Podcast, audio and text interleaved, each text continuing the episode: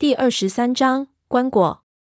我的眼神一下子就被定住了，怎么也移不开。不过不知道是不是吃了腰带上的甲片关系，虽然我头转不过来，但是竟然没有出现幻觉。我的眼前一阵恍惚，一阵恍惚的，但是思维却很清醒。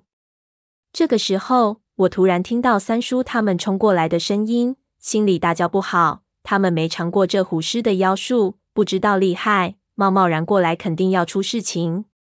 我想大叫提醒他们，可是我的喉咙好像被什么东西卡住了一样，张大了嘴巴，却什么话也说不出来，急得我几乎要爆血管了。突然间，我灵光一闪，发现我的手还能稍微动一下，马上两只手都做了个手枪的手势，枪头指着那狐狸师的头，不停地点，心里直叫：潘子，你这次怎么样也要机灵点。这个动作你还看不懂？你真的可以去吃屎了！才点了几下，后面就一声枪响，青眼狐师的头在我眼前被整个儿打爆了。我那时候正张着嘴，那尸水几乎爆了我一脸一嘴，我立即就呕吐了出来。这玩意比吃屎还恶心，我几乎把肚子里的东西都吐光了。才回过头，看到远处潘子一手捂着伤口，一手正对我做了 OK 的手势。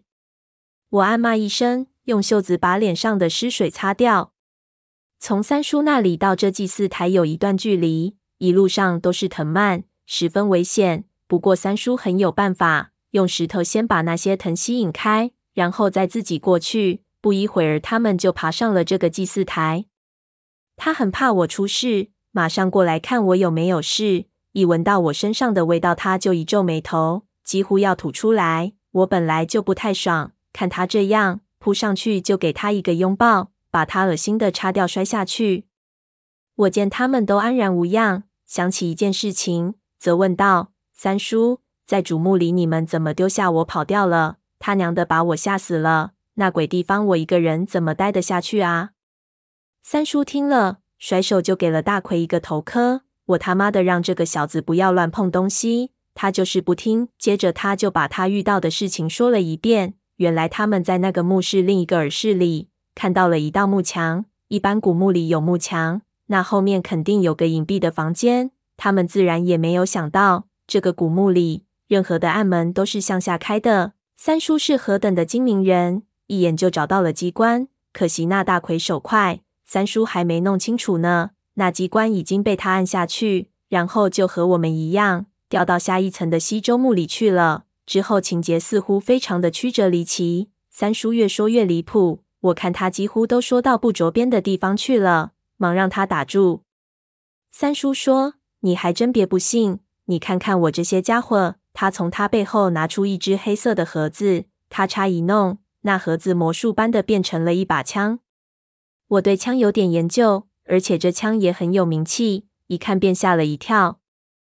这是把阿雷斯折叠冲锋枪。九毫米口径，打的是手枪子弹，就像一条中华香烟那么大小，才六斤不到，很容易上手。当然，因为体积太小，这枪也很不稳定。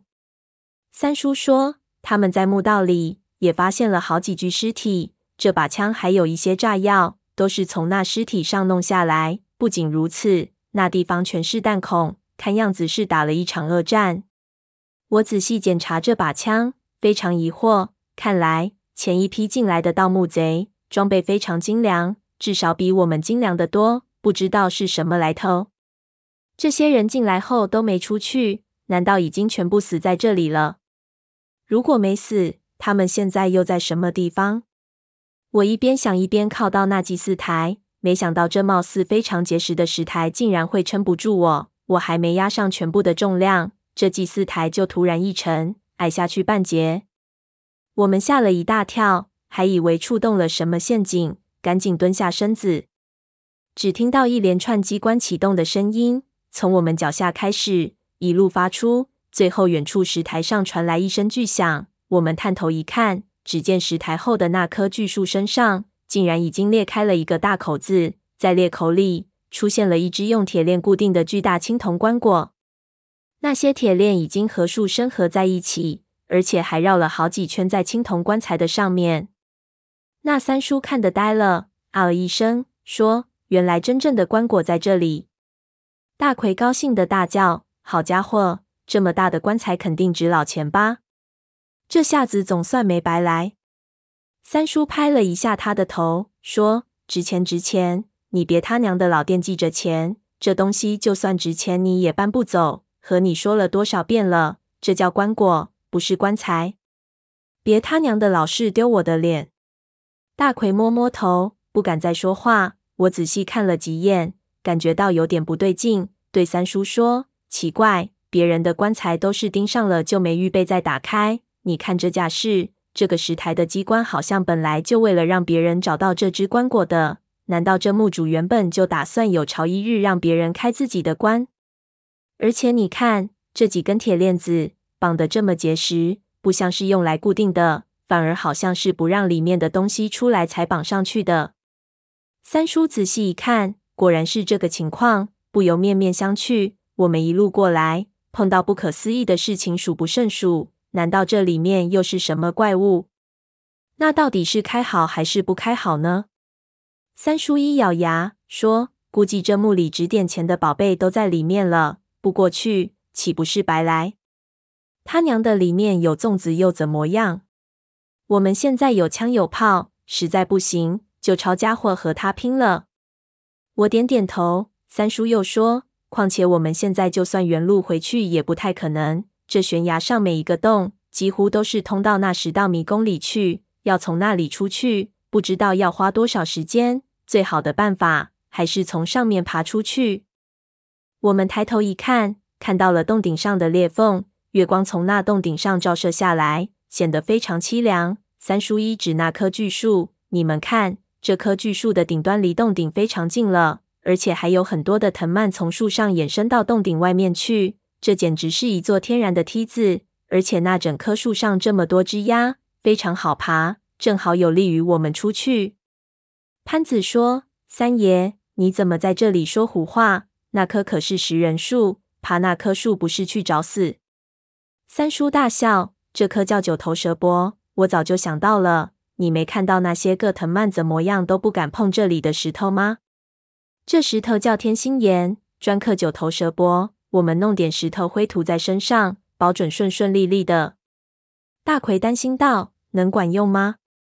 三叔瞪了他一眼，我知道他又要开骂，忙说：“行了，我们去试试，不就知道了。”我们二话不说，马上行动。大奎背起胖子，三叔扶起潘子，我收拾了一下装备。回头看了一眼岩洞，心想我们现在都平安，不知道那闷油瓶怎么样了。三叔叔看出了我的忧虑，说道：“他的身手肯定能保护自己，你就放心吧。”我点点头。平心而论，我实在没有资格去担心闷油瓶。他的身手不知道在我之上多少，而且似乎拥有奇术。要担心也应该是他担心我。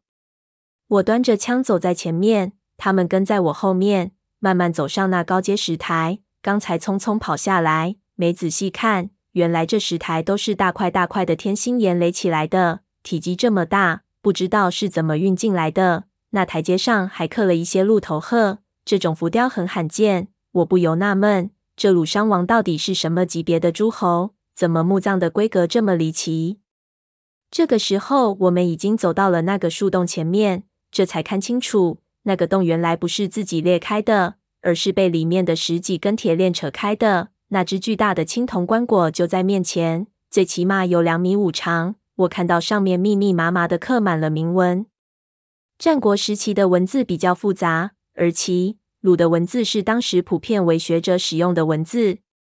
楚国在兼并了鲁国之后，也大量吸收了鲁国的文化，文字上也与鲁国比较相近。现在我手头上出手的战国时期的拓本，有大部分都是那个时期的东西，所以我对于这些铭文还是能看个大概。这个时候，不知道为什么所有人都不说话，好像怕吵醒这墓主人一样。三叔拿出撬杆，敲了敲，里面发出沉闷的回音，绝对是装满了东西。三叔知道我好这些东西，轻声问我：“你能不能看懂上面写的什么？”我摇摇头说：“具体的我看不懂，不过可以肯定，这具棺椁的主人就是我们要找的鲁殇王。这上面的文字应该就是他的生平。他似乎不到五十岁就死了，无子无女。而他死的时候的情景，和我以前了解到的一样，是在鲁公面前突然作画。其他的应该都是一些他的生平。我对那个时候鲁国的人文不感兴趣，所以只扫了几眼就不看了。那这几个字是什么意思？大奎问我。我看了一下，在棺材的中间写着一个气，然后下面是一长串子丑寅卯，这几个字特别大一点，显得比较醒目。我知道这几个数字是一个日子，但是春秋战国时期，周室衰微，诸侯各行其事，历法乱得不得了，所以我也不知道这是哪一天。说这个应该是标明下棺的日期，不过我也不知道这是什么日子。我在研究铭文的时候，三叔在研究怎么开这个棺椁。他摇摇那几根铁链，这些链子每一根都有大拇指粗细。那时候中国刚刚进入铁器时代，这东西应该是属于奢侈品。经过了这么多年，大部分已经老化的不成样子，基本上只能做个摆设的用途。我让他们让开，拉开枪栓，来了几个点射，那铁链就悉数断掉，只剩下几根用来固定位置的留在那里。三叔让我后退，说：“你也别研究了，把它搞开来再说。”话音刚落。那个棺椁突然自己抖动了一下，从里面发出一声闷响。我刚开始还以为自己听错了，正想问别人，突然又是一阵。这一下子我听得真切，不由全身一凉，心说坏了。他娘的，这里面果然有问题。